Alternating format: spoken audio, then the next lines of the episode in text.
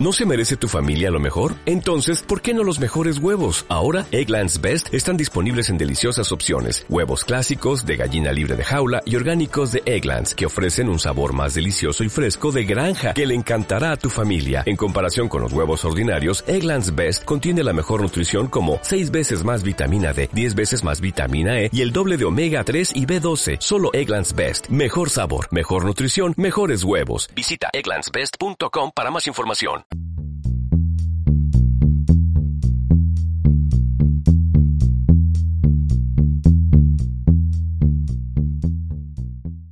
Bienvenidos a este primer podcast, versión vídeo, que vais a tener en el canal de Planeta Cobos. Vamos a debatir sobre la serie de The Clone Wars, así un poco por encima, lo que nos ha gustado. Queremos eh, ayudar a llevar esta serie al máximo número de gente posible. Hoy tenemos representantes de diferentes facciones, llamémoslo así.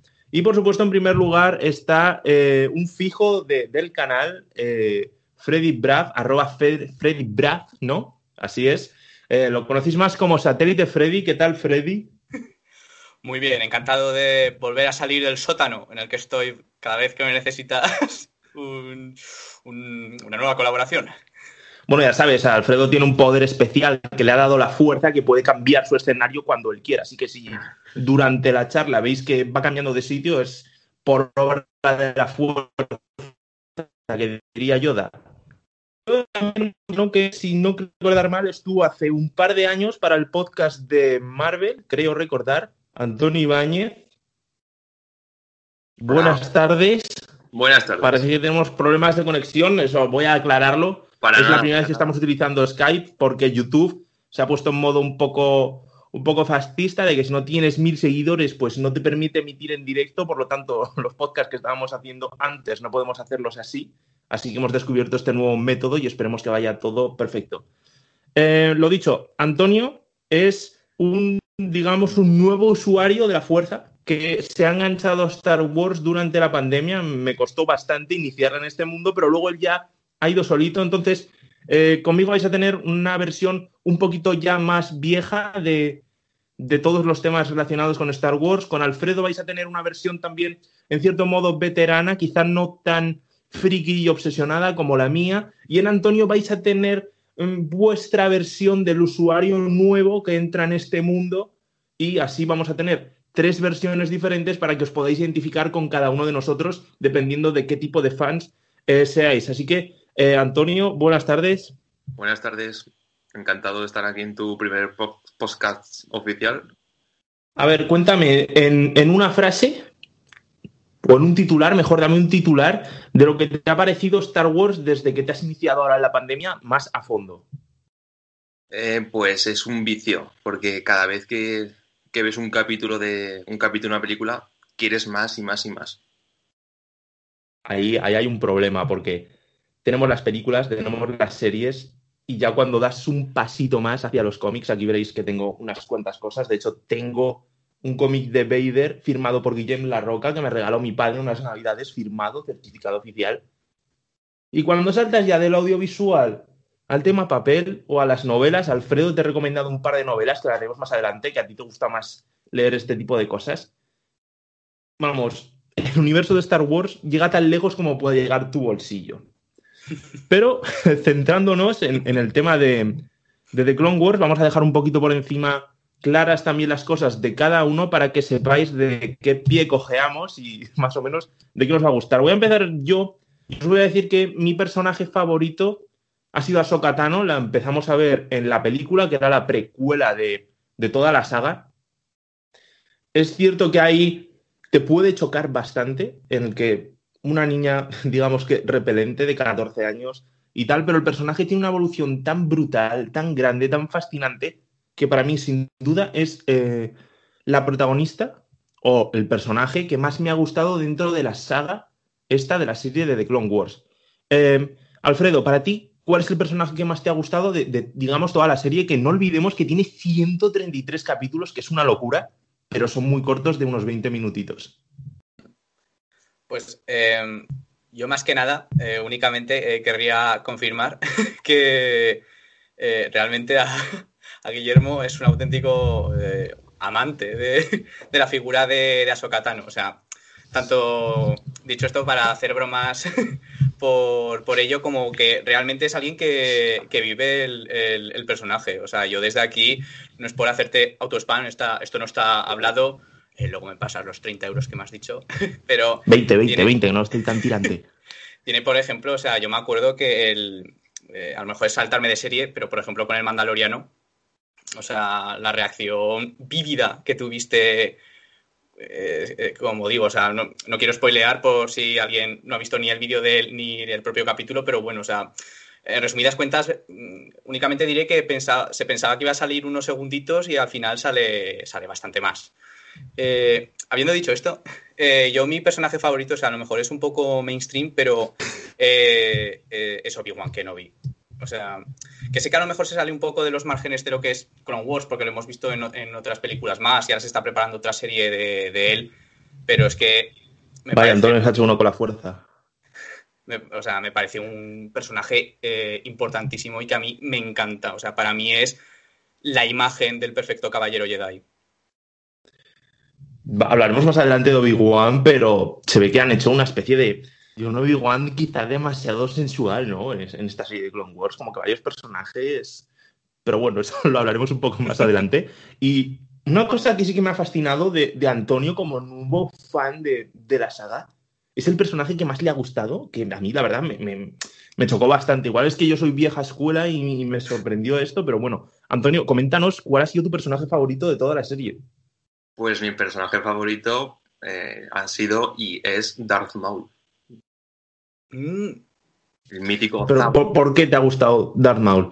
Porque, por ejemplo, yo y Alfredo imagino que estará de acuerdo conmigo. En la primera película, en La amenaza fantasma, se veía que era un malo con mucho potencial, pero al final no duró más que esa película y apenas pudimos explorar algo y luego se le rescató de la forma que se le rescató. Entonces, pero sí que es cierto que tiene muchísima aceptación entre los fans. Sí, de hecho, en las películas, eh, la gente, cuando, cuando Obi-Wan se supuestamente creen que lo mata, pues la gente quería saber más sobre Darth Maul. Y para como sorpresa, pues lo, lo, reviven, entre comillas, lo reviven en The Clone Wars. Y para mí ha sido un personaje que está, eh, de primeras, está loco perdido, está demente cuando, cuando descubrimos las patas que parece una araña Hmm. Me gusta su evolución porque tiene más autocontrol, mucho más autocontrol en sí mismo. Antes solo quería venganza, venganza, venganza, ira. Y ahora tiene mucho más autocontrol y sabe, sabe medir bien los tiempos. Y es un, para mí, es un villano muy, muy hmm. destacado. sí, porque al final acaba jugando con lo de haber sido Sith, pero ahora ya no es Sith, entonces no se comporta tan impulsivamente, pero lo sigue haciendo. O sea, se sigue viendo que está un poco loco, pero mirar qué homenaje ha hecho Antonio ahí detrás en su pantalla. Le ha cortado la cabeza a Sokatano. Luego pasaré por tu portal, igual te la ha cortado a ti también. Pero ha sido una imagen que ahora la veréis y pauséis el vídeo. Más que interesante. Pues Para pasar al siguiente punto, porque vamos a acelerar un poco esto, que quizás sea un poquito largo. Hemos seleccionado tres arcos cada uno es cierto que varios de nosotros coincidimos en algunos. De hecho, hemos dejado el último arco de la temporada 7 atrás porque hablaremos de él especialmente.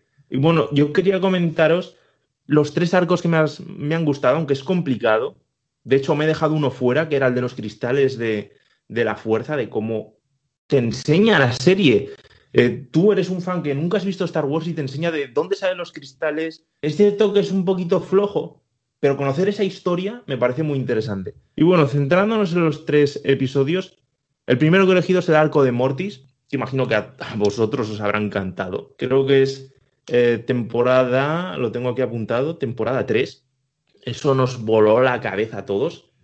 Si lo vimos en su momento, que esto ya tiene unos cuantos años, pero eso también lo comentaremos más adelante. Luego también me fascinó el arco de Umbara, cuando el Ponkrel pierde la cabeza y utiliza a los soldados como si fuesen nada, como si no fueran vidas y los sacrifica. Me parece tremendo. Y otro arco más que me encantó fue el de la ciudadela, cuando eh, Anakin, creo que Obi-Wan también, de Ahsoka y unos clones, tienen que ir a rescatar a un Jedi que está preso y tienen que huir de la prisión. Me parece, me encantó. No sé qué os parecieron a vosotros estos, estos tres arcos. Y Alfredo, ¿quieres empezar por uno de ellos?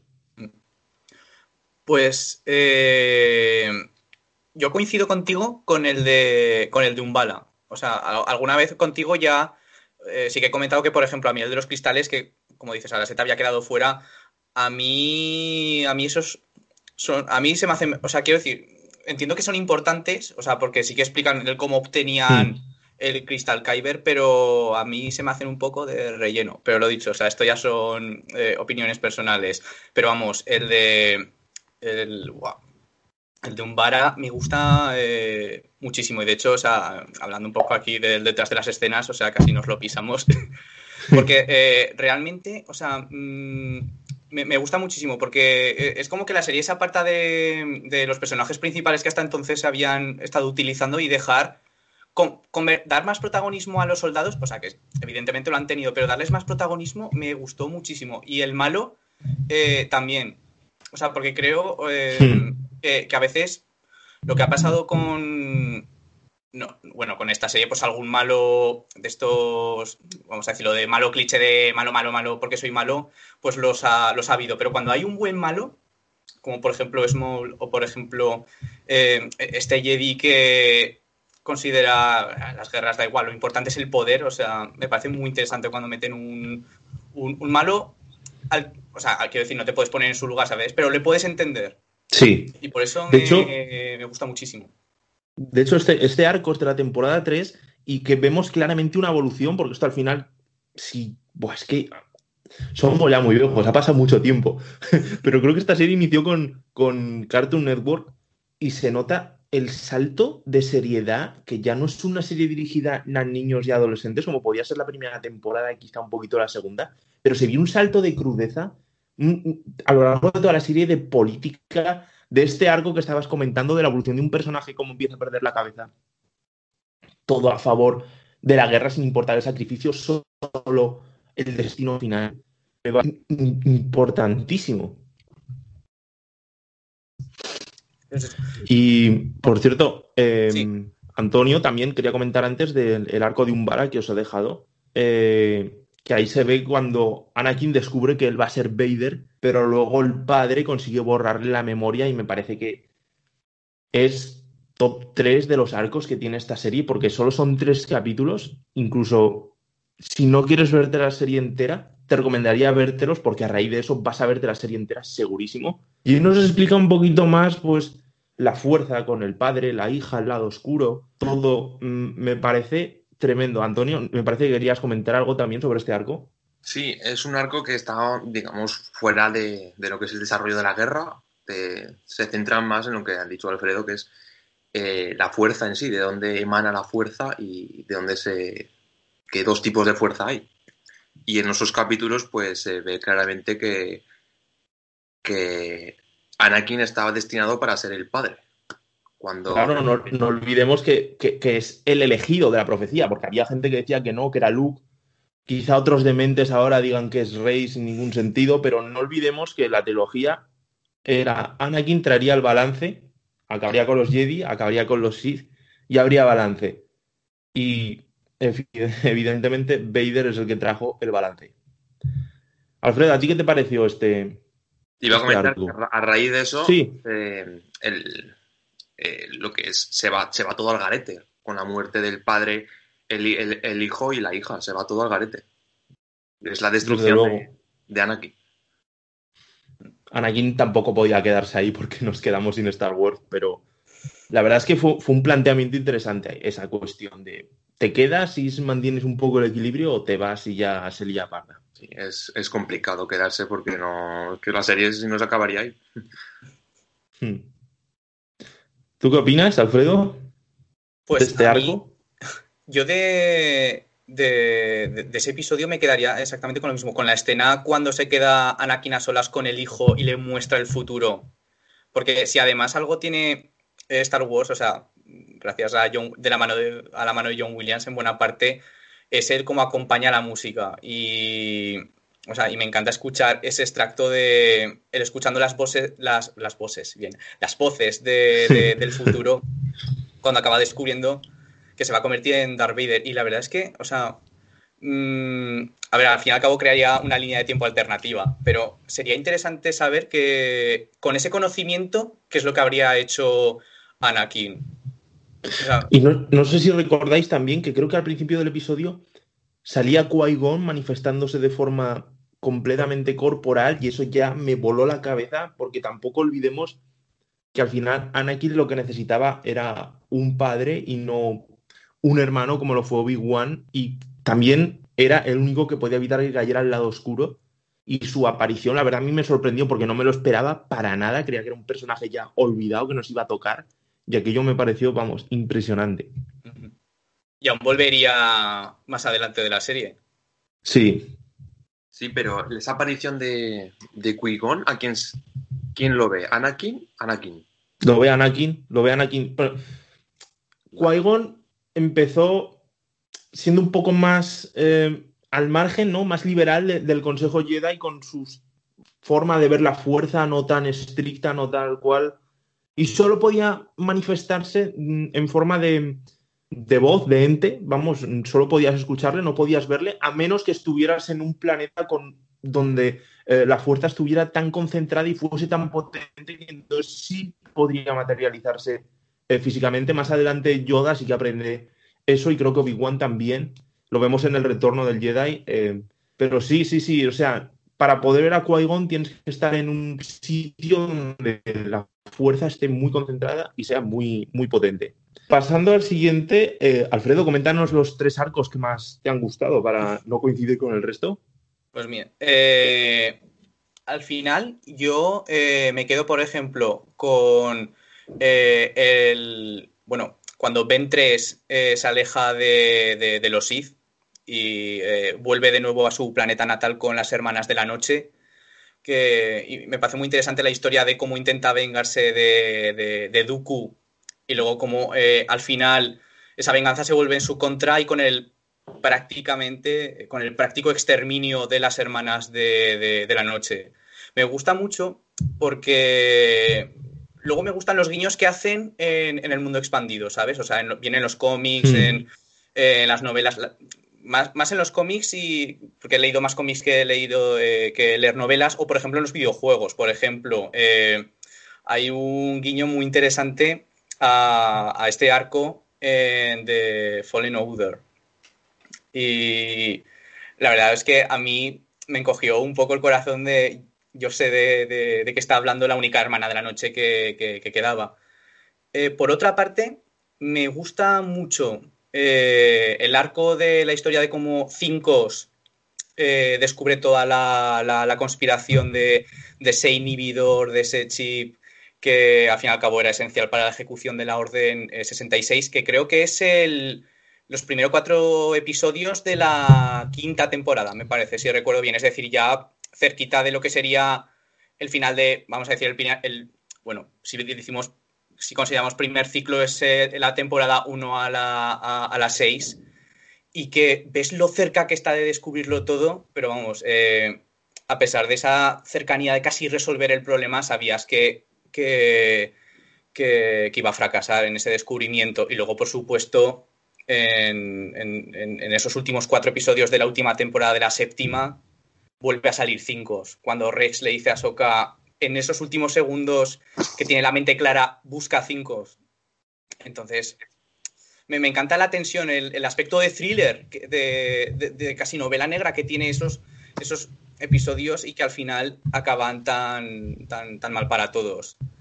Y luego, eh, llámame romántico si quieres, pero eh, no es un arco propiamente dicho, pero sí que son los episodios eh, que luego siempre puedes encontrarlos en algún lado recopilados sobre la historia de, claro, gustándome Obi-Wan Kenobi, la historia entre Obi-Wan Kenobi y, y, Satin. Que luego os tiene una curiosidad que descubrí el otro día el otro día me vi Mulan Rouge, porque está ahora en el Mulan Rouge. Mulan hmm. Rouge, perdón por el francés, que solo tengo el A1. se me lengua la traba. Y la cosa está que eh, descubrí, bueno, sabéis que el protagonista es Iwan McGregor, que es quien dio vida a Obi-Wan Kenobi, y precisamente la, la, otra protagonista, la amante, en Mulan Wu se llama también eh, eh, Satín. Es decir, que, ahí está la curiosidad como... Bueno, más o menos la relación cogida con pinzas. bueno, ahí está... Tengo tantas cosas en la cabeza que, se me sale. que es como que igual McGregor barra eh, Obi-Wan que no había estado como enamorada de dos mujeres que se llaman Satín y las dos veces ha acabado como, como muy mal. Y la verdad, relacionado con esto, es que es la vez que estuvimos más cerca de ver un Obi-Wan oscuro y me hubiera encantado ver, ver eso. O sea, aunque fuera unos segundos, un Obi-Wan con los ojos amarillos de Sith, me hubieran encantado. A mí me dio mucha rabia esa escena porque es en plan, ¿tienes sangre o, tienes horchata? Porque yo, si hubiera sido él, me hubiera vuelto loco, probablemente hubiera muerto ahí mismo también. Pero Ah, ah, Obi-Wan, eres tan código Jedi, eres. Ah, eres tan Yoda a veces. Y eso, eso no me gustó, pero sí, sí, la verdad es que el arco de, de, las hermanas también me gustó bastante porque intentar matar a, a Dooku mientras dormía y todo eh, está genial. los arcos, que lo que has dicho no son arcos, tienes que buscar los capítulos sueltos. A mí la verdad es que también me gusta.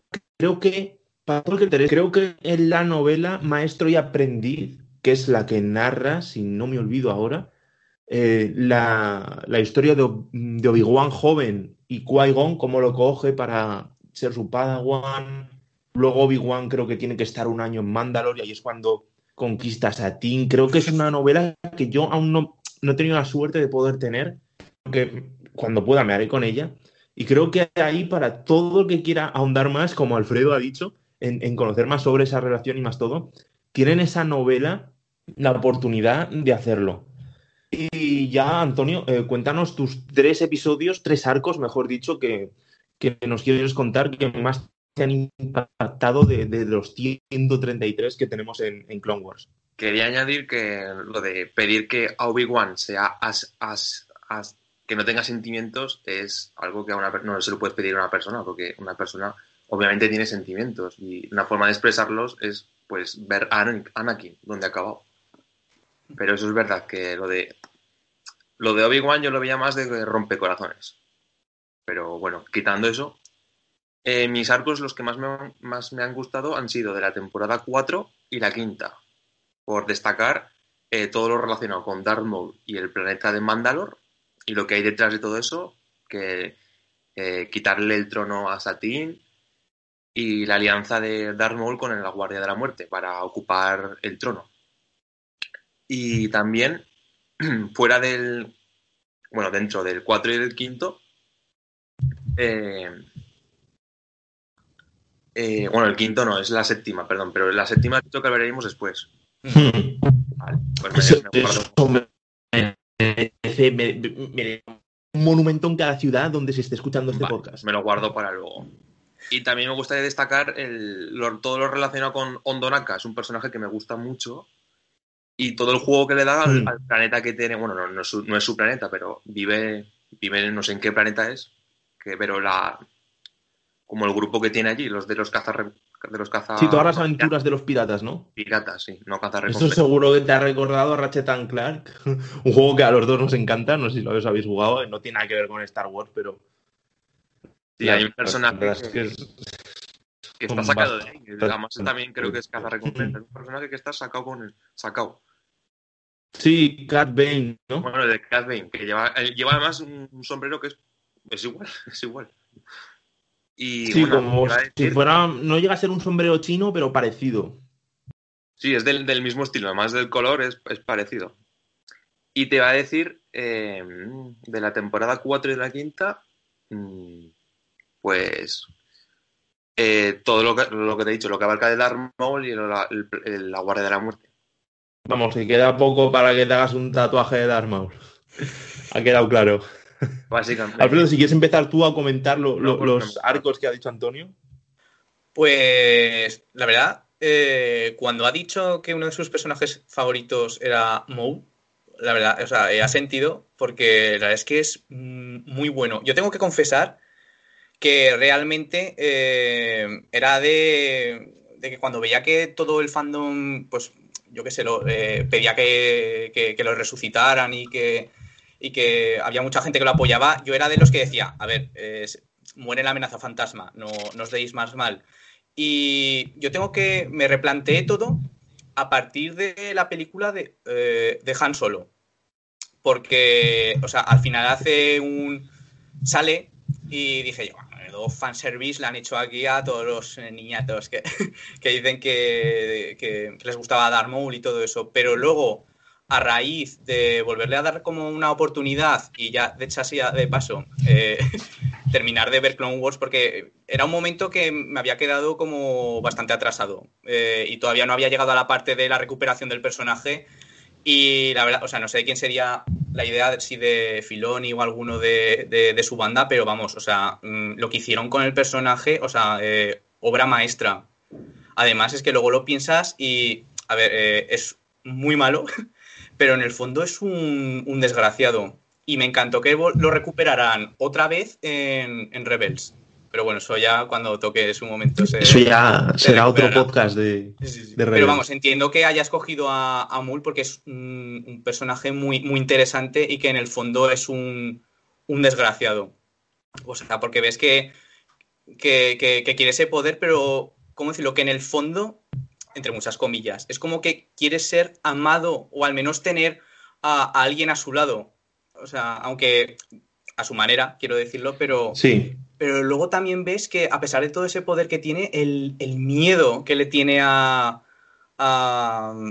va, a, a, a Darth Sidious. O sea, me, me, encanta cómo le pide piedad cuando le derrota, cuando va el propio Darth Sidious, una expresión muy aragonesa que es como ir de propio hasta Mandalor para a ver qué mm. está pasando aquí, acuérdate que no eres mi aprendiz y te dejo vivo como favor porque aún me sirves, que si no, estarías muertísimo. Eso me encanta, me encanta. Es hecho, un personaje mata, tan brutal. Mata a su Mata a Sabas. Mm. Mata a su hermano. Mm. Sí, a su hermano. Eso es.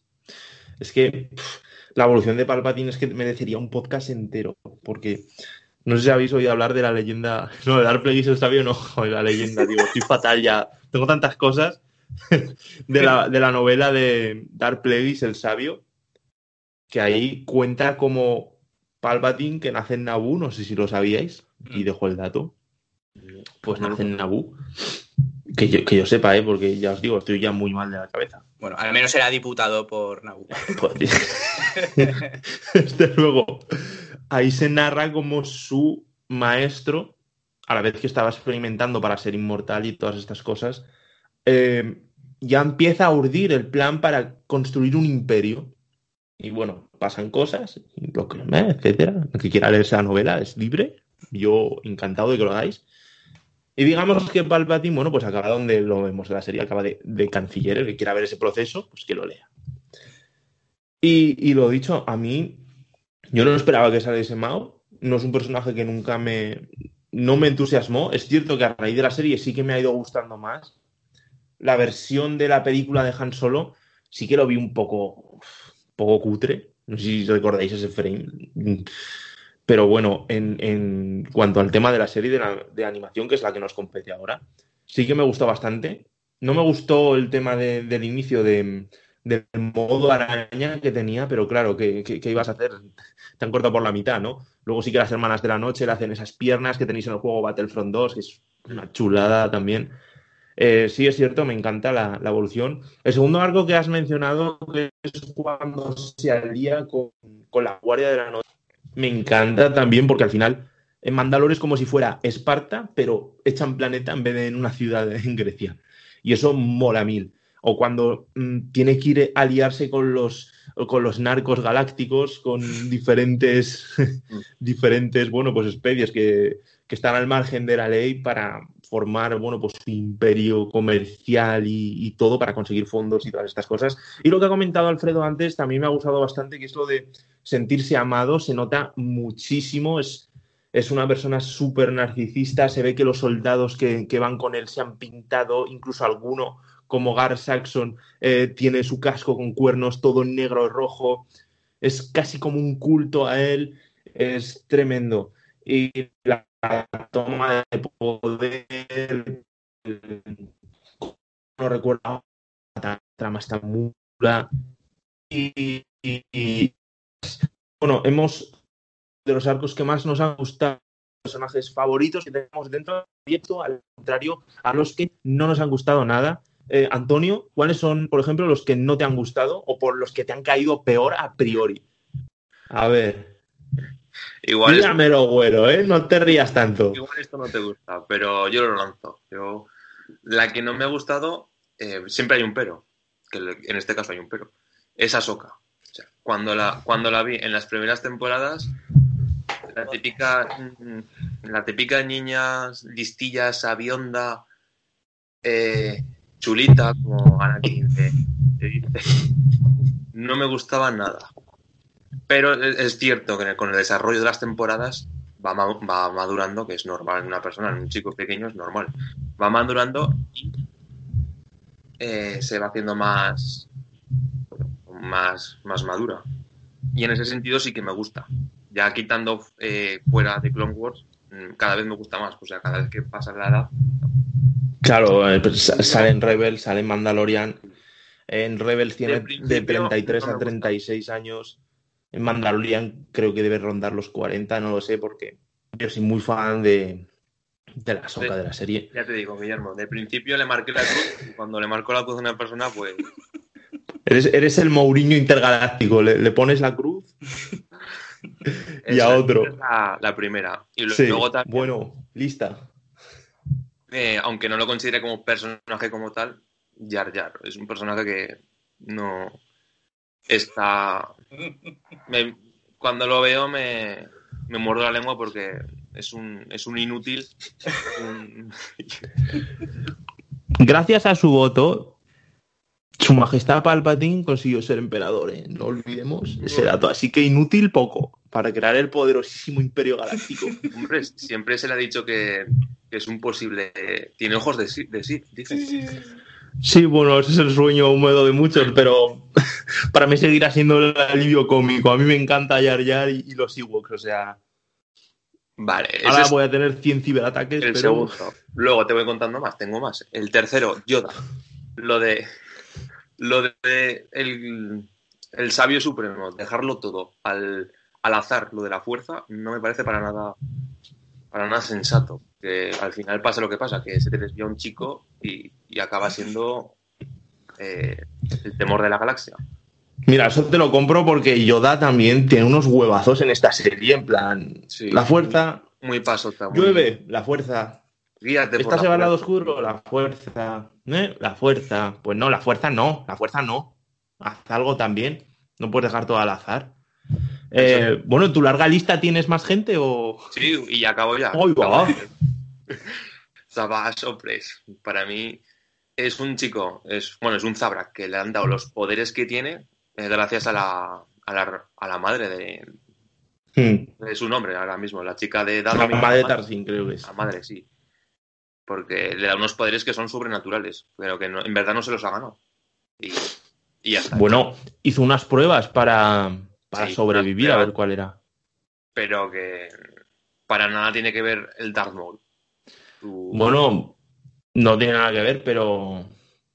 Oye, a mí no- la verdad es que no, no me vuelvo loco, ¿no? De hecho, el entrenamiento que tuvo con Dooku, es, es- esos, esos arcos estuvieron guays, pero vamos, no me apasiona, pero tampoco me desencanta. O sea, hay cosas que me chirrían más. no me gusta. Pero bueno, tú Le- disfrutaste, ¿no? Cuando, cua- cuando pasó eso con. Cuando estaban los dos hermanos, Diego Palpati. Tú eso lo, di- lo disfrutaste. Eso sí. Alfredo, ¿a quién le vas a disparar tú? A ver, no me digas a Soca, ¿eh? que corta la conexión y ya no volvéis aquí.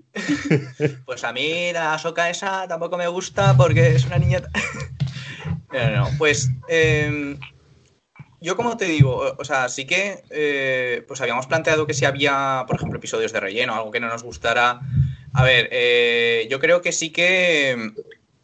A ver, yo, entiendo, por ejemplo, el esfuerzo que tiene que ser el escribir una sola temporada y que, claro, al fin y al cabo, pues hay como arcos argumentales como más importantes que, que otros, que algunos son como más ligeros para luego hacer destacar cuando aparece alguno más, más importante o simplemente porque son más, más ligeros. Eh, yo como te digo, o sea, por ejemplo, el arco de el que estábamos hablando, del de cómo los Padawans consiguen su cristal Kyber, eh, ese, por ejemplo, a mí, pues, eso sí que es opinión personal. A mí no, no me entusiasma, por ejemplo, pero entiendo que, que, es importante.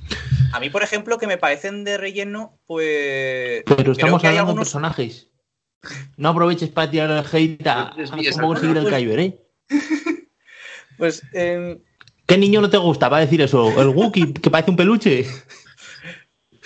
Cuando, cuando, Darth Vader mata a los niños hizo todo bien, no hizo nada malo. eh, pues yo, a ver, eh, bueno, es que ha salido ya Jar Binks. Es que yo, yo, creo que es un anime el, el, el odio que le No, un ver, anime no. que- Un anime no, oiga. Yo, mira, yo, eres la primera persona humana que conozco que dice que lo, lo- me- medianamente lo, lo defiende. O sea, hasta, hasta el propio, yo creo que hasta el propio George Lucas se dio cuenta de que no funcionó mucho el personaje. Pero fue por- por culpa vuestra, fans tóxicos. Porque tú ves el protagonismo que tiene en el episodio eh, en la amenaza fantasma y luego en el siguiente episodio como lo han reducido eh, protagonismo. Pero si casi se suicida el el que sigue lo- siendo... A ver, El que aquí lo sigue interpretaba siendo, por eh, vuestra culpa. A ver, sigue siendo el alivio cómico, pero a mí me pone muy, muy nervioso ahí con el misa, no sé qué. O sea, y no deja de ser un tío manazas torpe que tiene suerte y potra y, y, y ya está. Esos episodios son lo de pa' niños. Los hombres no disfrutan con, con, con eso. Tiene apariciones importantes. Como cuando va con Windu al planeta este, que hasta Oh. tiene novia Yar Yar. Madre mía. Habrá muchos haters, pero tiene novia Yar Yar. Y A, men- a encima menudo hay una fuente de poder ahí, hay una trama turbia.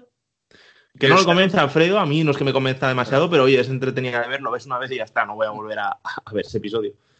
es que fue- menudo otro Pero oye, personaje que Jar has nombrado. con su voto en el Senado, con el tema de los poderes oscuros en el planeta este de la novia.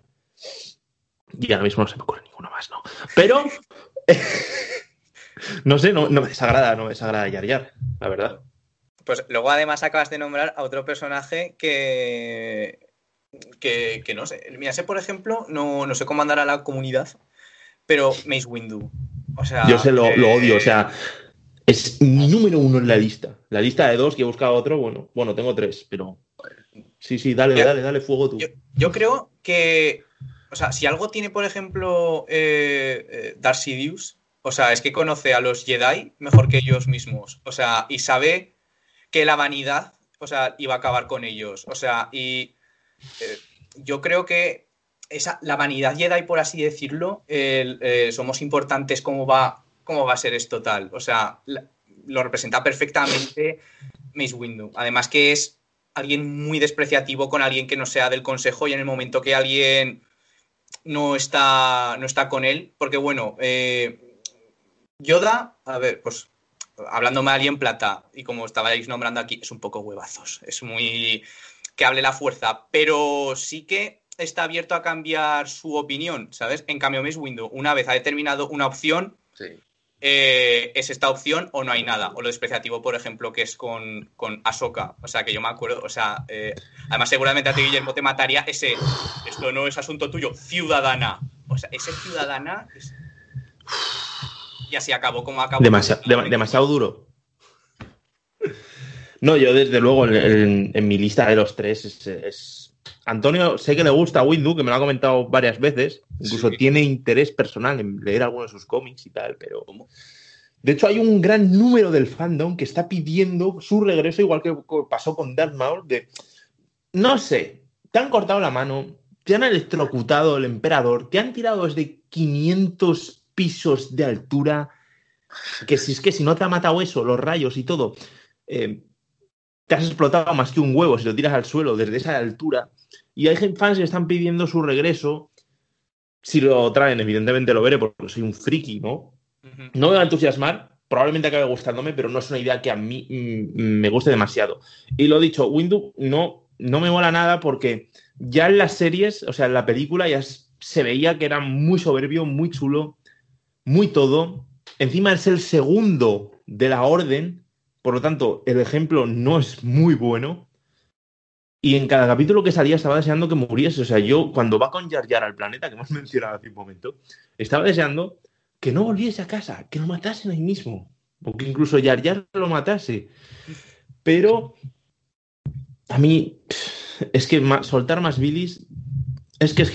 Mira, como es mi canal y aquí de momento no hay censura, porque estamos a punto de llegar a 100 seguidores, pero no hay censura, parece un gilipollas Mace Windu. Ya está, ya lo he dicho. Censúrame YouTube, pero ya lo he dicho. Eh, pues tengo dos más. Oh, sí, no, comenta, comenta. No, no, eh, únicamente, o sea, te iba a decir que en la línea de lo que comentabas, o sea, en función de a Disney le apetezca o no lo considere necesario el retorno, volverá, porque Star Wars está empezando a tener un problema, que es el que tenía Juego de Tronos, o sea, yo no lo he visto Juego de Tronos, pero por lo que me hmm. contaba la gente, que Star Wars va a empezar a ser, le va a pasar lo mismo, que es hasta que no vea el cuerpo, no voy, no sé, no te me atrevo a decir si está vivo o está muerto, porque también Palpatine se suponía que tal y luego al final no. Eh, para mí está, para mí murió en el episodio 6, cumpliéndose la profecía. ¿eh? Eh, sí que es cierto, o sea, quería únicamente comentar que no, sé el nombre del canal, pero vamos, o sea, seguramente si lo buscáis saldrá, si buscáis tal cual Vader, que es un canal de, de un fan que tiene un corto de nada, de, no sé, de los 10 minutos o algo así, de Vader que es muy bueno y que todavía estamos esperando la segunda parte, pero me parece que, es que no sé si fue un teaser, trailer o que de verdad la segunda parte duraba muy poco, que al final se quedaba como que Mace Windu estaba vivo y estaba en los sótanos de un templo, me parece que en Naboo o algo así, y Darth Vader iba en persona a, matarle. Y, sí, y como te digo, luego hay una especie como de continuación en ese mismo canal en el que sale efectivamente vivo todavía Maul. Ese es de mm. animación, ese, te, lo pasaré por si quieres poner luego el enlace o lo que fuera. Ese es bueno, es, mi window y me cae mal, pero está muy, muy bien hecho. ¿Sabes que hay una cosa que no sé si vosotros dos conocéis, que es más o menos, digamos que vamos a poner dos escuelas. Vamos a poner la escuela de Qui-Gon, debajo Obi-Wan, Anakin, Ahsoka, ya veis, ¿no? De más o menos por dónde van estos. Y luego tenemos otra escuela, que es la de Windu, una aprendiz humana de, de Windu. La aprendiz de Windu es la maestra de Kanan. Y después de Kanan viene Ezra y vemos cómo son sus personalidades, que al final Ezra no tanto, pero también se ve que es más, ¿sabéis? Más riguroso. De hecho, cuando hablemos en el podcast de Rebels hablaremos de él, cuando Antonio le queda no demasiado, acabará la serie y podremos grabar pero se van viendo el tipo de personalidad, cómo evoluciona dependiendo de los maestros anteriores que haya tenido y eso me parece también muy interesante. Em, no sé si alguien quiere apuntar más algo de Windows o paso al siguiente. Yo, solo quería decir eso. Yo quería apuntar que detrás de Windows está también un, actorazo como Samuel L. Jackson. Igual eso también influye a la hora de, de elogiarlo. Igual me pasa a mí. Hombre, ya le pidió a Lucas que no quería ser como el resto, que quería verse la batalla de Geonosis, no sable azul o verde, y le dieron el lila, que es su color favorito, o sea que es ya el niño mimado ya para... Bueno, fuera de eso, es cierto que es muy conservador y muy riguroso de sus métodos, y eso no, no, no, no le ha sentado bien. Hmm. Y además la serie que se enfoca muchísimo, muchísimo en ello. Bueno, el siguiente quizá os sorprenda, no sé si os lo he mandado en el preguión que, que he hecho, que es Boba Fett. A mm. mí, no es que lo odie ni mucho menos, porque la serie de Mandalorian está muy bien, pero no sé, ¿qué queréis que os diga? En la serie es, un puto crío, es, es, un niño, creo que acaba de entrar en la adolescencia con suerte. Debería tener igual la misma edad de Ahsoka en la película de Clone Wars, que es la precuela de toda la serie. Y caza recompensas como Bosk o Cat que ha mencionado antes, o sea, cazarrecompensas, tipos duros, duros que hay en la galaxia, tratándolo como el jefe, el tal. A mí eso me saca de contexto porque, no sé, no eres tanto, ¿no? estás creciendo. Sí, vas a ser la hostia, ya se ve en, en, Mandalorian, pero no dejas de ser el hijo de Jango Fett. No sé si ahora mismo no recuerdo, si es que tenían una grandísima vista con Jango Fett y lo querían cuidar al, chico que es boba o tal, pero de eso a tratarlo como el jefe con respeto e incluso con miedo, si recordáis el arco en el que tenían que transportar, que a Ventres les ayuda a llevar eh, la mercancía de un tren que es eh, una princesa secuestrada y que mientras se atacan unos ninjas, no sé si recordáis ese arco, eh, lo tratan como un jefazo y no sé, a mí me saca, me saca de contexto. No sé qué os parece a vosotros este personaje en esta serie. Evidentemente, en las series posteriores que no son Clone Wars, la cosa cambia. En la película, eh, la cosa también medio cambia, pero lo que es en esta serie, que es, digamos, la adolescencia de Boba Fett, me chirría mucho este trato de respeto y de, y de ser el jefe de, una banda de, los mejores mercenarios que, hay en la galaxia. ¿Hablas tú, Alfredo, primero o yo? Mm, yo es que, o sea, ¿cómo decirlo? O sea, casi mata a Mace Windu, entonces. Eso es un, punto a su favor, pero sí, eh, es que a mí me gusta mucho más en, el Mandaloriano. Pero vamos, la hmm. verdad es que. No sé, me, no sé, es que no me causa ninguna sensación en un sentido o en, el otro. Yo, ya ha sido por rebuscar a alguien que no fuera Windu, ¿eh? me ha costado un poquillo buscar, pero claro, no es que no me guste, pero me chirría que los mejores cazarrecompensas que hay traten al niño como el super jefazo y a mí me chirría. A mí eso me chirría. Mm. Antonio, ¿qué te parece a ti? Pues yo creo que es también en parte por la procedencia de, dónde viene, de, porque su padre, de Django. Django, mm. uno de los mejores cazarrecompensas de, de la galaxia, y, yo creo que es de lo temen básicamente por eso, que es el hijo de, de Django. Bueno, también están haciendo de mentores de él, pero bueno. Y el último que no lo apuntan el guion, que me he acordado ahora, por una nalgada, ¿os acordaréis de esa escena? De arco de la, de la Guardia de la Noche. El Lux Bonteri, no sé, hace un gilipollas directamente, no hay mucho más que explicar aquí. Eh, su padre murió durante, estaban haciendo no sé si un, algo de minería o unas defensas en un planeta, entonces la República o los clones atacó y murió. Eh, su madre eh, murió después de decir en el, no sé si es un senado, un congreso, lo que sea, de los separatistas, os acordaréis que está el conde Duque, que por cierto, esto me parece un detalle muy interesante, que la Cámara de los Separatistas, donde se debate todo, es casi calcada al inglés, a, los que, a la que tienen los ingleses. O sea, las butacas verdes, la madera. Incluso quizá, no lo sé ahora mismo, pero quizás esté buscando un poco de burla o de enemigo como el tema de los ingleses, porque es que, no sé si os acordáis ahora, pero es que la cámara es calcada. Y vamos, el Lux Bonteri tampoco me parece, a mí no me cae bien, no me cae bien, por mucho que alguno pueda imaginar por, por qué, pero no, no tiene nada que ver con eso. Pero es un personaje traidor, un personaje que mira por su cuenta, un personaje que no le importa aliarse con quien sea, incluso para matar a otra gente. Eh, no sé, es un personaje que no me cae bien, no me gusta. Directamente es que no me gusta. Eh, ¿A vosotros qué os parece?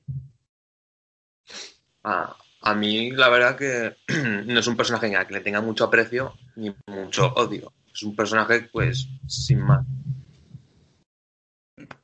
Yo tengo una opinión parecida también a la de, Antonio. Yo soy como el también neutral en este caso. No, bueno. no me despierta sentimiento alguno en un sentido o en el otro. Así buscarle un poquillo más. Mm. Ahí. Y estaba revisando un poco aquí que te has dejado uno, Alfredo, de los personajes. Estaba mirando el guion. Te has olvidado a Cody. Pero Cody únicamente es por, por la cuestión que además se han hecho muchas gracias sobre el tema de que, que Rex cuando le al fin y al cabo pues tiene que ejecutar la orden 66 es como que aún le da ese tiempo de advertir a Soka de busca 5 y es como que a pesar de que claro como decirlo que actúa de forma muy mecánica sufre aunque sea al menos unos segundos mientras se está activando eso mientras que que Cody es orden 66, venga. Eh, sí, sí, sí, sí, Entonces, esos cero remordimientos es lo que, lo que hace que, que le tenga más, más manía. Hmm. luego no sé qué sería después del de Clone Wars. No sé si la han nombrado en algún sitio y. A mí no... Seguramente hay alguna novela, algún cómic en, el mundo expandido que cuente lo que pasó con, con él. Mi cartera no llega tanto, ¿eh? pero ahora mismo no, no caigo en que, en que Cody, no sé nada más de Cody, más que la última escena en que sale en La venganza de los Sith cuando les pega el cañonazo. Eso es. No, no recuerdo nada. Antonio, ¿a ti A mí, este a mí ya- indiferente ya o...? se me hace difícil distinguir, eh, bueno, no se me hace difícil, que son todos iguales y hay muchos, hay muchos. Está Rex, Cody, Echo, Cinco y hasta igual Hmm. me dejo alguno por ahí. Bueno, mm, si queréis pasamos ya al último tercio del programa. Bien. Vamos a comentar los últimos cuatro, cuatro episodios de, de la temporada 7, donde todo esto acaba. Cada uno va a dar su opinión, sobre todo el cambio que, por ejemplo, yo, yo estaba esperando seis años, ¿no? Para que saliera la temporada 7, entonces para mí ha sido una locura. Y además, cada semana, esperar cada viernes. eh, bueno, a grosso modo, la temporada 7 para mí empieza bien, empieza bien con el Bad Batch, que de hecho vamos a tener el 4 de mayo, una serie solo dedicada a ellos, que ya veremos, ya veremos cómo lo explican, porque en teoría eh, van a ser buenos, pero van a tener que explicar si son malos y se hacen buenos, son malos, son- en sentido de que les afecta el chip. Ya, ya. Si van a decir que son buenos porque al ser el lote malo, pues el chip era defectuoso, ya veremos qué se inventan, no lo sé. Me gustó ese, ese tramo, pero claro, yo llevaba seis años esperando, seis años esperando que saliera Soca y me salen estos cuatro rambos y me cabré. Eh, luego vinieron los cuatro arcos de las hermanas Marté, que eso a mí fue como una patada ahí y no me gustó, o sea, llevo seis años esperándote y ahora me sales con esto que es poco menos que un panfleto, un panfleto político no, pero social sí, eh, no me gustó nada. Y en cambio los últimos cuatro me parecen la mayor obra de arte que ha hecho esta serie jamás. De hecho, si juntamos los cuatro y los hacemos solo una película de hora y media, creo que quizá menos. Es mucho mejor que muchas películas de, de Star Wars eh, porque conecta perfectamente eh, eh, con episodio 3, vamos ya desde la primera película, que era la precuela de la serie, con este último arco de la temporada 7, que es todo lo que pasa entre medio del episodio 2 y el episodio 3, es tan brutal, tan bien hecho, sonido, imagen, madurez, política, guerra, todo es...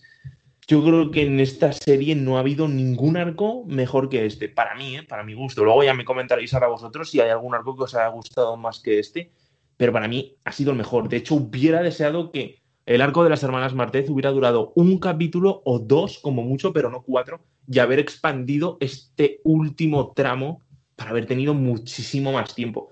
Quería haber visto más a Darth Maul en, en Mandalore. Quería haber visto, mm, no lo sé, mm, el final con Darth Vader ahí. Eh, no os preocupéis en decir spoilers, eh, que esto ya lo avisaré antes, que será un, podcast eh, sin spoilers. Quería más, quería más, quería más. O sea, y ahora esto se ha acabado. De hecho, se está especulando con una última temporada de Rebels porque estamos ansiosos y ahora para contener nuestro ansia nos van a dar el Bad Batch, pero eh, es que no, no, no, sé, no, no sé qué decir. O sea, lo veo una y otra vez, una y otra vez, una y otra vez. Antonio, mm, claro, Antonio lo ha vivido de una forma que, que no lo he vivido yo y quizá tú tampoco que me estás escuchando. Yo he tenido que esperar seis años porque no olvidemos que, bueno, el, el juicio de Ahsoka, que se le ha olvidado Antonio comentarlo antes, creo, eh, que es, en, bueno, con Varys y Ahsoka, a ver qué pasaba, porque la habían incriminado al final. eh, tiene que abandonar la orden Jedi por culpa de la soberbia de los Jedi. Alfredo se va a expandir en esto en cuanto acabe de hablar, porque son unos, vamos, eh, la soberbia Jedi. Eh, entonces, todo este arco, eh, creo que acabó en 2013, temporada 5. La temporada 6, que fue en 2014, no supimos absolutamente nada de Ahsoka, no supimos nada.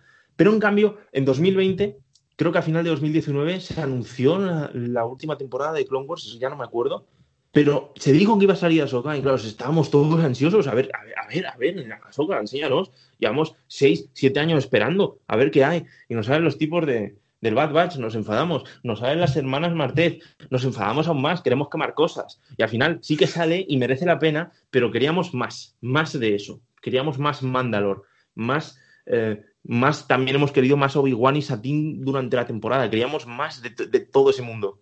Eh, y esto es lo que yo pienso, o sea, yo estaba muy ansioso cada semana, cada viernes. Alfredo también ha podido compartir esa, esa emoción, esa ansiedad de esperar cada semana. eh, a ver qué nos daban y, te cabreabas. En cambio, Antonio ha podido verlo todo seguido y va a tener quizá otra opinión a la mía. Así que vamos a empezar antes con Antonio, a ver qué nos dice como, como nuevo seguidor de la saga, a ver qué te ha parecido, porque Antonio ha tenido la suerte de en un mes verse todo Clone Wars uno detrás de otro. Así que, ¿qué opinas? Porque evidentemente no lo has esperado con tanta ansiedad ni tantas ganas como yo. Justo, justo. Me puse a verlas a, finales de enero y a finales de, febrero ya la tenía eh, siempre y, con calma. Un día me veía cinco o seis capítulos, descansaba y el otro, día cinco o seis capítulos. A ver, eh, lo que más es, lo que más, hombre, sabemos que empezó en el 2008 y terminó en el 2020, o sea, son, son 12 años de, hmm. de, de diferencia. Claro, un chico con 12 años que empezó a verla pues con, con 24 ha, ha, visto la última temporada y es un cambio brutal. Yo, sin embargo, en un mes pues me la he visto. Lo que más destaco es la calidad visual, que no tiene ni comparación las temporadas, o sea, las temporadas se van notando sí. Y a lo que en la temporada 7 el primer, el, primer arco argumental, pues yo creo que los diseñadores dijeron, o los creadores dijeron, bueno, ¿dónde estamos? En las guerras clon. Vale. ¿Qué hacemos? Pues no, hacemos un, un lote anómalo de, clones que no hayan salido, que no, hayan seguido las reglas. Y por lo visto ha salido bien, porque, joder, van a tener una serie. Yo no, no me gusta en exceso este lote, porque Sí, es un lote que no sigue las, las, demás reglas, pero no me... hay, también hay que saber cómo van a tratar el arco, si es lo del chip, si llevan el chip, si no lo llevan, porque eso es un lote importante. Y yo hmm. entiendo que no, que no lo llevan, porque si al final son buenos, pues no lo tienen que, por qué llevar. Yo creo que de todos modos que esta serie debería haber durado más temporadas que siete. Sí, se podría haber alargado, se podría haber alargado más, pero, pero bueno, Disney se nota, si os dais cuenta, eh, cuando, visiona, cuando estás en la aplicación de Disney, te pones la temporada 7 y en la temporada 7 ya se, le, ya se marca en, las, en la pequeña imagen, en la visualización, se marca Disney Plus. Y se nota que ya tiene el sello de Disney y se nota. Y hay cosas que no, no le sientan nada bien. Por ejemplo, al arco, al arco que ha dicho Guillermo, el arco de las hermanas Martez que hay momentos que dices, mm, ¿por qué esto, guionista? ¿Por qué esto? Sí, sí, bueno, dilo, que aquí, aquí de momento no hay censura. Cuando llegamos a más seguidores, quizás nos lo Me refería al momento, no sé si es la, la, pequeña hermana o esa soca la que se, la que se miran mutuamente y hay unos segundos de calma tensa diciendo, eh, pero ¿por qué esto? O sea, mm, ¿por qué haces esto? O sea, a ver, yo no tengo nada en contra de, que sean, de que en el supuesto. No, no, no, ya, sé, ya sé por dónde va, sé por dónde va. Ya la estética, ¿no? Ya la estética queda. Eh, que se nota que está forzado, que está metido con pala. Esto es el mismo caso que con The Last of Us, o sea. A nadie le importaba, nadie lo pedía, pero así te lo tiramos a la cara. Y si te gusta bien, y si no, también. Bueno, pues así se han visto, ¿no? no las ventas que, por ejemplo, en Japón se regalaba ese juego. Em, yo también temí, yo también temí, no te voy a mentir, yo también temí en, ese arco de que se les ocurría hacer algo que no viene a cuento de nada, porque al final estamos aquí para disfrutar historias y para que nos cuenten, para emocionarnos. Nos importa un carajo que una sea de tal palo o de otro, o tal y cual. Cuéntanos grandes historias, emocionanos pero sí que se veían en el, arco de las hermanas Martez ya solo por la estética, la forma de hablar, a lo que se dedicaban las dos. Que Disney ya estaba, no sé si estaría Kathleen Kennedy ahí diciendo, ey, ey, ey, ey, ey.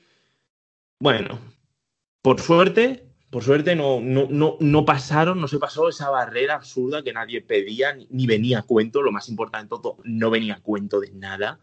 Y mm, Gracias a Dios no se pasó esa barrera, no sé si se pasará en el futuro o no. Y si se pasa, espero que se justifique y nos pongan en situación. No nos lo tiren a la cara porque sí, porque no somos gilipollas, o sea, estamos en el siglo XXI, no, estamos en la era medieval, no nos puedes decir algo y ya está. O sea, tenemos ya cabeza, sabemos eh, pensar y espero que si se pasa ese, ese, ese arco, que yo creo que no, porque de hecho en la novela que yo he leído no, no se toca ese tema, porque es que no importa, no nos importa un carajo.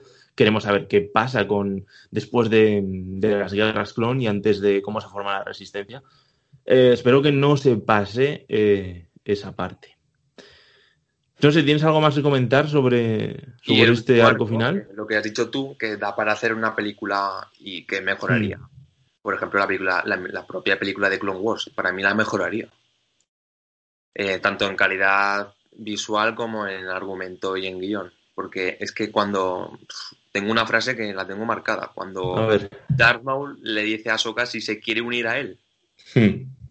Para mí eso fue brutal. O sea, yo me, yo me uniría, pero para. pero para saber para, para qué pocas, para qué cosas, pero claro, viniendo de dar. Cosas malas. Para cosas malas, exactamente. no, yo no, yo no me iría. Y más siendo Darmar un. Bueno, cuando tú eres muy fan, ¿no? Antes latiza a Soka, ahora te latizo yo. Eh, Darmar le estaba esperando a Obi-Wan y a Anakin y al final mandan a un adolescente a hacer el trabajo sucio bueno, ya casi no es adolescente, ¿no? Tiene 18, 17, 18. vamos, que mandan a la Padawan, bueno, a la ciudadana en ese momento, mm. ciudadana, perdón, mandan a la ciudadana a hacer el trabajo sucio y hace el trabajo sucio, la verdad es que bastante bien porque acaba encerrado. o sea que no merecía la pena mandar a, Obi-Wan. Em, Alfredo, ¿qué opinas de este último arco? ¿Qué te ha parecido?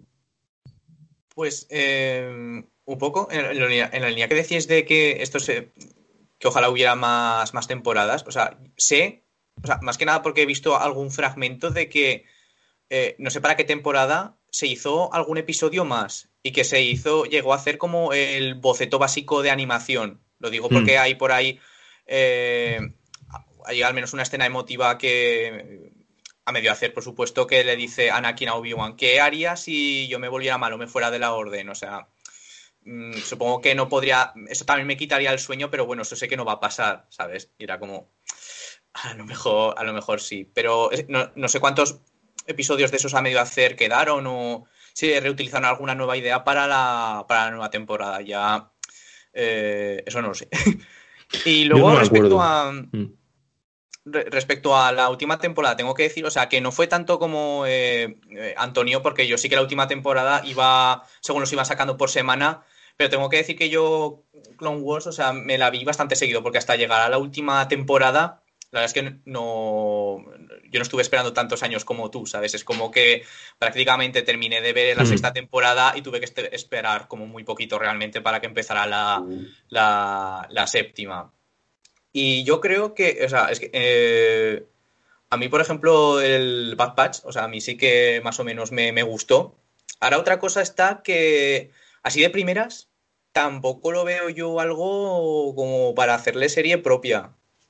Sabéis eh, que luego a lo mejor esto luego lo manejan eh, muy bien, que te hacen un argumentazo fenomenal o como solo... Bueno, no sé si hay planificada más de una, temporada, porque a lo mejor si es una de estas series que duran una temporada, pues a lo mejor te hacen algo eh, algo guapo. Pero vamos, o sea, sí que tienen que resolver lo de la cuestión de lo del microchip de, eh, ya no lo tenían, eh, se lo quitan, porque claro, ellos no tienen una vinculación como con un Jedi como para que pueda resistirse como hicieron, por ejemplo, con Rex o algo de eso, pero vamos, o sea, si mete la mano Dave Filoni y, Fabro, yo, mm, o sea, me, me, me, fío al 110%, porque son gente que... Ahora había rumores de que a lo mejor se iba Kathleen o Casey, o como se llame, que no me acuerdo cómo se llama, que decían que a lo mejor se iba y tomaban las riendas ellos. O sea, que sería fenomenal, porque son gente que sí que de verdad han entendido e incluso mejorado eh, en algunos aspectos el mundo original. Entonces, eh, además el cariño que le ponen, que se, les nota. Y luego, pues, mira, fijaos yo, o sea, el, poco cariño, bueno, es que no sé, que le tengo al arco de las hermanas, yo las llamaba las hermanas Martínez, porque no me quedé, no me quedé con el apellido. Y realmente yo entiendo que, no pega mucho en sentido, porque si es una temporada final, mete cosas fuertes. O sea, fue un arco de, pues si me lo metes en la tercera, en la cuarta temporada, pues, pues va bien. Pero desperdiciar, no me acuerdo cuánto dura, tres episodios de la temporada. Cuatro, wow. Cuatro episodios de la temporada final en como cuestiones como muy de, ah, vamos con, es que no has pagado tú esto. Bueno, a mí me pareció realmente un, un, desperdicio, pero vamos, o sea, los cuatro últimos episodios, o sea, son una, una delicia. O sea, de hecho creo que en algún lado hubo como, no sé si Chains o charge.org o alguna de estas, que decían, seguro que algún friki lo ha editado, editar, intercalar lo que está pasando en el episodio 3 a la vez que lo que está pasando en esos cuatro últimos episodios, para que te quedara una película muy larga. Pero vamos, o sea, ese núcleo, ese momento en el que se unen episodio 3 y eso, eh, y creo que es el penúltimo episodio, o sea, es, una maravilla, o sea, te deja sin, sin, sin palabras. Y luego lo dicho, o sea, ese mole que ya es no, no muy clarividente, pero sí que ve lo que se está viniendo.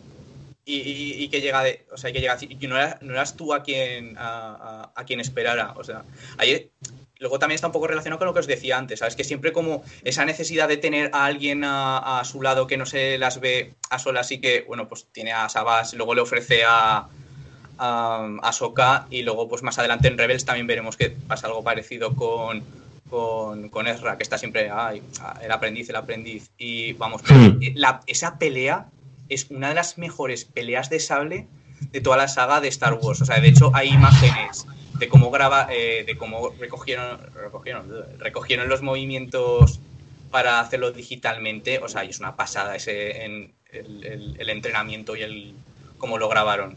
Digo esto porque algo que me amarga un poco de la nueva trilogía es que no nos ha traído una gran pelea de, sables láser. O sea, es que yo creo que desde el episodio 3 en Mustafar... ¿Y qué nos ha traído? Disgustos. Eh, desde la pelea en Mustafar no ha habido, no ha habido nada, nada así. O sea, lo más cercano que ha habido a una pelea de ese calibre es, es esta de eh, Ahsoka Tano contra, contra Mou. Y, y, lo dicho, o sea, como un Moul se enfrenta a esa clarividencia es que no sabéis lo que va a pasar, no lo sabéis, dejadme libre. Eso me, gusta mucho. Y luego, por supuesto, la ultimísima escena, la ultimísima. O sea, que yo no me esperaba para nada que hiciera una aparición Vader. Que luego hay una, creo que es una frase de, de Filoni que he leído repetida en muchas partes, que es como que Darth Vader en realidad no tendría por qué viajar a una luna de un planeta remoto lejano para ver los restos de una antigua eh, nave de la, de la, República, pero Anakin, ah, Anakin sí que tenía que hacerlo, que coge ese sable láser que había dejado y se ve ese búho que es una representación simbólica de la hermana, o sea, está... Y creo que también se le llegan a ver hasta los ojos, o sea, yo no lo, eso no lo veo yo muy bien, pero que están azules son los colores, mm. el color original. O sea. Antonio estuvo investigando eso, de hecho me lo enseñó, pero yo no lo acabé de ver del todo. Pero mm, sí que es cierto, porque yo además le dije que en ese momento no, podía ser Vader, porque creo que estaba recién convertido, bueno, convertido, metido en el traje. Eh, aún era Anakin, aún tenía reciente lo de Padme, eh, quería ver si al menos su aprendiz había sobrevivido quería agarrarse a algo del pasado Big Ya no estaba, la orden ya no estaba, su mujer había muerto, eh, su padawan no se sabía, entonces por eso va ahí. Pero yo creo que en el momento que coge el sable, se lo guarda ya de recuerdo. Yo creo que ya cuando vuelve a subir a su nave, ya ha roto con todo del pasado, todas las guerras clon, ya no le queda nada más que el emperador y el imperio y tal. Y, y eso, y luego lo que estabas comentando antes de la película, Sí que lo he visto, de hecho yo lo busqué en su momento porque eso se molaría mil. La película original creo que no llega a dos horas, la de la venganza, pero con eso podríamos tener dos horas y media, quizá un poquito más, y vamos para explotarte la cabeza. Y el último apunte, porque no estoy apuntando nada, que me acuerdo, es que ha dicho lo de Kathleen Kennedy. Se le acaba el contrato este 2021 de CEO, pero salió hace tres o cuatro días un tipo de Disney porque le preguntaron sobre si, si iban a echar. Evidentemente, en una rueda de prensa no vas a decir voy a despedir a esta tía o voy a contratar a esta otra o no, no puedes, o sea, no puedes porque no, queda bien de la empresa. Eh, de todos modos, dijo que no, no tenían ningún plan de, de, despedir a nadie, ni muchísimo menos. No creo que vaya a desvincularse de todo. De hecho, John Favreau tiene más proyectos, no solo Star Wars, ya sabéis que él hizo una peli de Navidad y se convirtió en un clásico. Él hizo la película de Iron Man y se creó el universo de, Marvel en el cine. Eh, él hizo mm, ahora el Mandalorian y ya culto a Baby Yoda. Es un hombre tan solicitado que yo no dudo que él querría estar ahí de, CEO de, Star Wars, pero creo que tiene demasiados frentes abiertos como mm. para poder centrarse ahora en eso. Y Filoni, no olvidemos que es el genio de, de la animación, porque ponerlo fuera de la animación, él ya ha dicho que no se siente del todo cómodo, de hecho dirigió, no sé si dirigió el capítulo de Ahsoka de Mandalorian, que no estaba nada mal, aunque a mí el rollo tanto japonés no, no me acaba de casar, pero bueno, no lo hizo del todo mal, pero es cierto que él ha dicho que no se acaba de encontrar tan cómodo, o sea, él está más a gusto en, en tema de, animación. Em, lo siguiente que has dicho de, la pelea, sí, también parece brutal, o sea, Está la de Obi-Wan y Anakin, y yo creo que ahora mismo a la cabeza, yo creo que la siguiente es la de Maul contra Soka, pero sin ninguna duda, eh, porque no caigo algo que me diga, agua, más espectacular que eso. Eh, no, no, no caigo ahora. Em, ¿A ti qué, qué, te parece todo esto, Antonio? A ver. Sí, quería añadir los, los segundos, porque yo creo que son segundos eh, donde aparece la aparición de Darth Vader en el planeta helado, que bueno, aparece el planeta al lado porque en la guerra era un planeta desértico, bueno, pero por lo visto mm, las condiciones climatológicas pues hicieron que había nieve.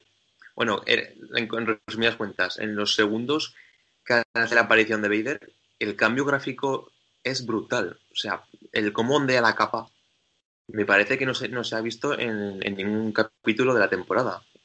Y a mí me, o sea, no sé vosotros, pero a mí me sorprendió, me sorprendió o sea, visualmente dices, aquí ha habido un cambio.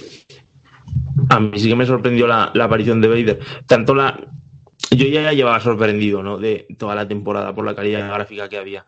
Y no sé si ahora mismo si había algo parecido de, de ondear alguna capa, alguna bandera, tal. La verdad es que no, no caigo. Pero sí que lo, lo de Vader fue brutal en la última escena. Yo sí que lo noté.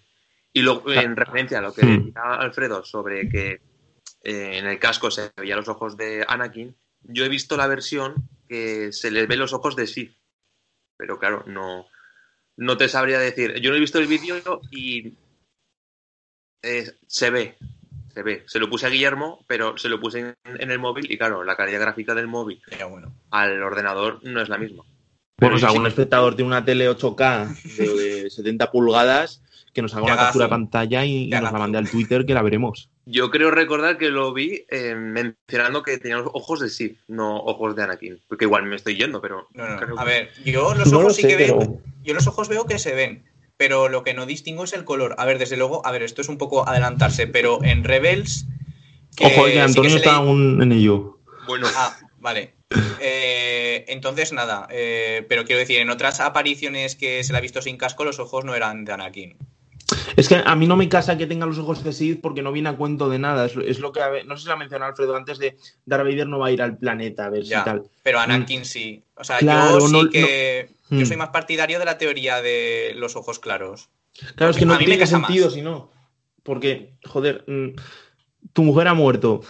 Tu maestro probablemente también. Ya no sabes dónde está. La orden ya no existe eh, ¿qué te queda? Te queda tu aprendiz que iba en ese, en ese Venator, que, que, vas a ver si está viva o no, y te encuentras el sable. Pues lo primero que piensas es que está muerta y que ya no te queda nada, que tu vida ha acabado. Ahora eres más máquina que hombre y, ya no tienes nada. Y en ese momento ya quizá cambie, haga el cambio definitivo de todo. Pero lo dicho, yo no creo que Darth Vader, que le da igual todo, que hasta le cortó la mano a su hijo en episodio 5, eh, vaya con ojos de Sith a ver nada. Yo creo que pasaría completamente. En cambio, Anakin estaría buscando un último cabo al que agarrarse del pasado, pero ya no queda nada. Ya existe el imperio, larga vida al imperio y poco más. O sea, yo creo que no, que lo de Sith no, no tendría sentido y dudo que Dave Filoni lo, lo haya hecho, pero lo dicho, yo por lo menos no tengo la tecnología para poder apreciar eso. Si algún espectador que, que puede verlo en, una resolución 4K, 8K o 24K, que nos lo mande al Twitter, que ahí lo podremos ver. Y, eso. Y bueno, en definitiva, mm, Os vamos a decir si os recomendamos la serie de verla, aunque si la habéis visto, o sea, si estáis escuchando esto, o sea, la habréis visto seguro, si no sois un poco más ocas. Eh, pero bueno, yo evidentemente os la recomiendo, os la recomiendo. Al principio es duro, ya se lo dije a Antonio cuando lo empecé a meter en este mundo, es duro porque cuesta, porque no deja de estar enfocada hacia algo infantil, pero sí que va evolucionando con una madurez, sobre todo política, guerra y todas estas cosas. Así que desde mi punto de vista, yo sí que la recomiendo y encima la recomiendo ver entera. Y si no la quieres ver entera, porque son 133 capítulos, te lo he resumido en otro vídeo de este canal, creo, creo que hay 61 episodios, eh, que también te puede ir bien. Eh, Alfredo, ¿tú recomendarías esto? ¿No lo recomendarías? ¿Para qué rango de edad? ¿Para cualquiera? ¿Verlo entero? ¿A medias? Eh, cuéntanos, cuéntanos, ¿qué, qué harías?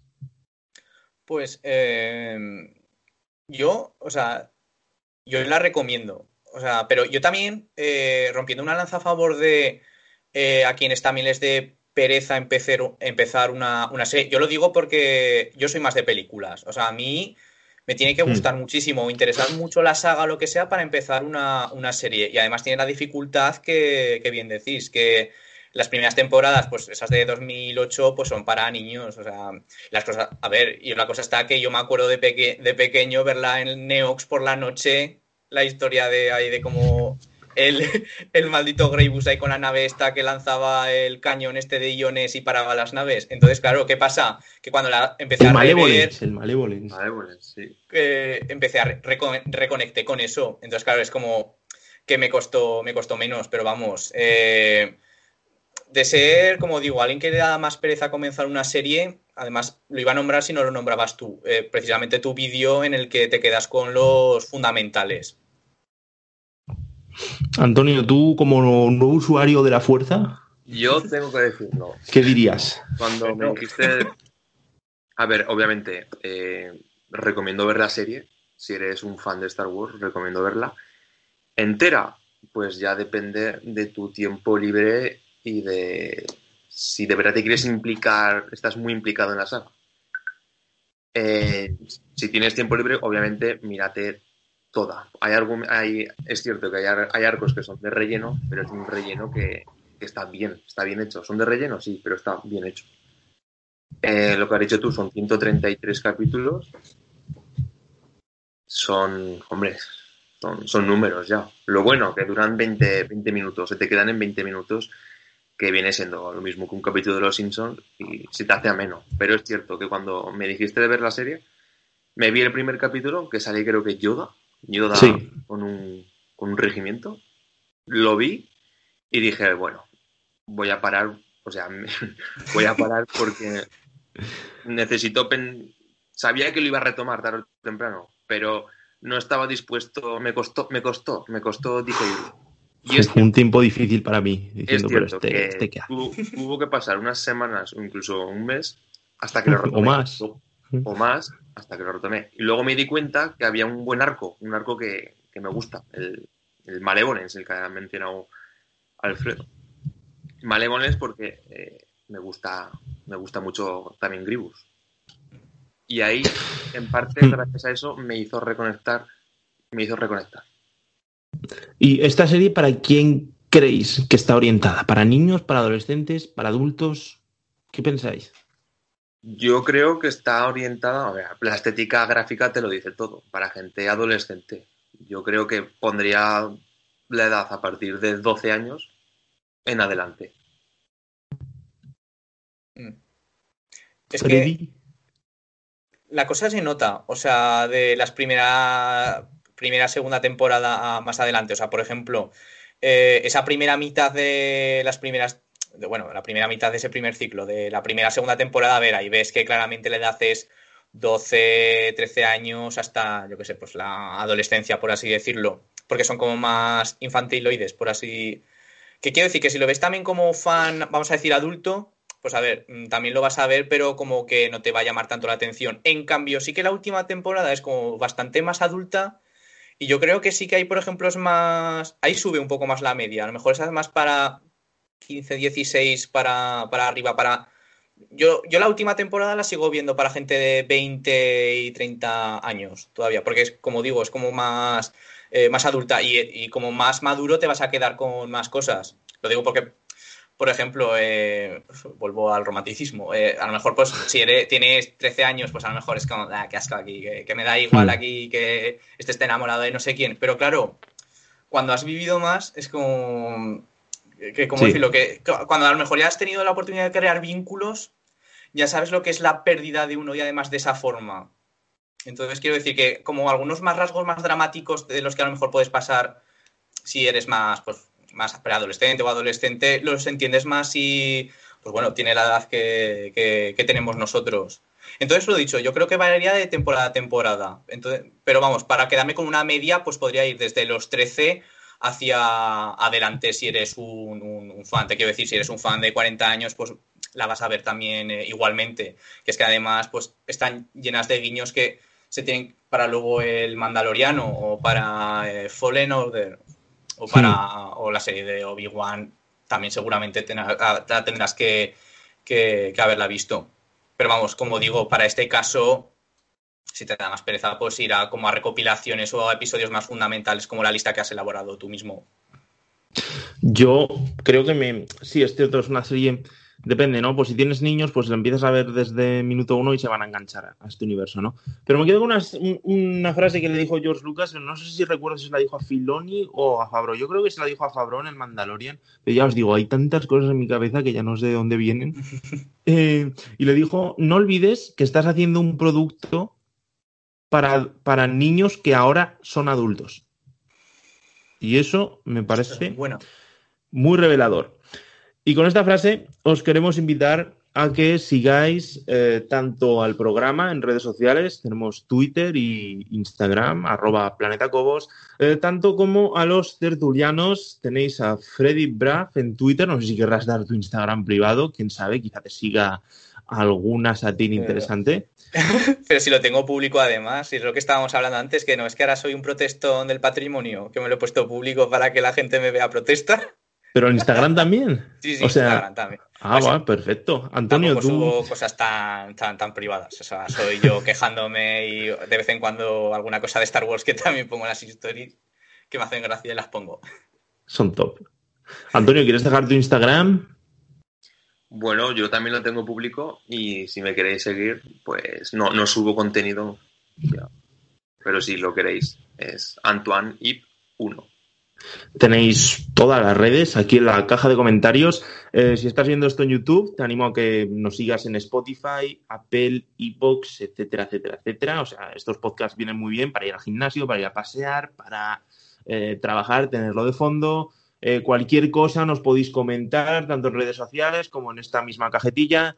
Si os suscribís y compartís, bueno, pues esta charla, pues perfecto, más rápido nos expandiremos. Estamos a punto de llegar a, a 100 seguidores, que sabemos todos que lo más complicado es arrancar porque hay tanta gente y, no todo el mundo está dispuesto a seguir a todo el mundo, ni mucho menos. Evidentemente, siempre premiamos eh, la calidad. Y de aquí solo deciros que si os ha gustado esta charla o queréis que ondemos algún tema más de Clone Wars, lo podemos hacer más adelante.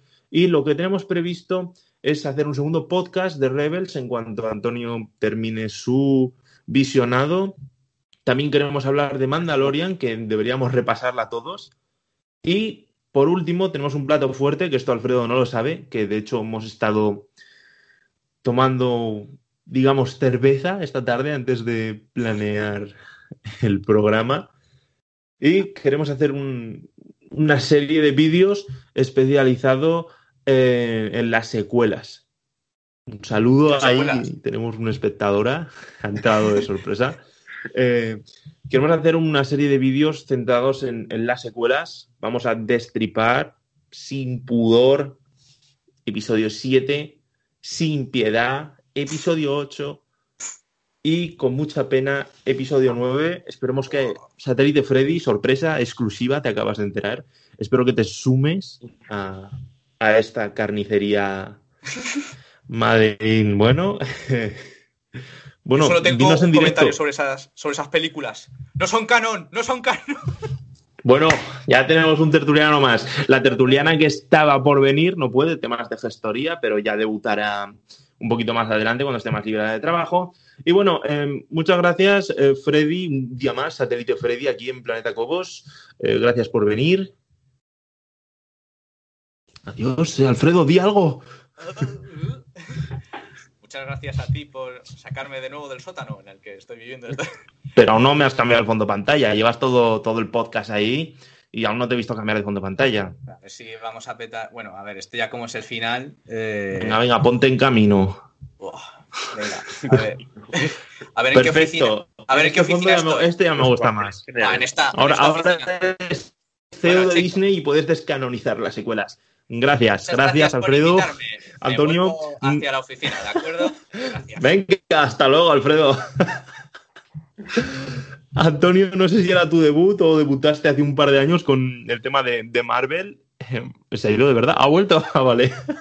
Se había hecho uno con la fuerza. Ahora que lo Eh, dices, gracias por venir. ahora que lo dices, creo que me suena que hice algo de Marvel, sí. Yo creo que sí. Además, fuimos al, al- al estreno, lo tenéis aquí en el podcast, en Infinity War. A ver. Peliculón, fue una locura. Eso, fue una locura. Teníamos seis o siete tertulianos. O sea, después de este podcast, ir a escuchar ese que además dura dos horas y media y os va a entretener, si no más que este. Eh, Antonio, gracias. ¿Algo más que decir? Nada, ha sido un placer estar contigo en este segundo, bueno, primer no oficial. Y me gustaría volver a estar aquí para compartir Re- reivindicar a Maul, opiniones en, en próximas ediciones, Rebels, 7, 8. Mandalorian. Eso es. Eh, bueno, muchas gracias a todos los que hayáis visto esto hasta el final. Tenéis un código de descuento. Nada, no es broma. No nos patrocina nadie aún. Ah, Pero cuando lo hagan, lo sabréis. todavía no, todavía no. Eh, po- podéis mover el culo y buscar también, hostia, otro fondo ahí. Yo no puedo transportarme, no, no sé por qué. Seguramente esté vetado por la Primera Orden o la República y no puedo moverme de aquí. Eh, pero lo dicho, eh, gracias por haber escuchado hasta el final. Mm, regaladnos una, una suscripción a las oficinas de Disney que están aquí abajo. Y si comentáis, pues vamos, nos dais más fuerza para seguir haciendo más programas y nos vemos en la próxima. Adiós.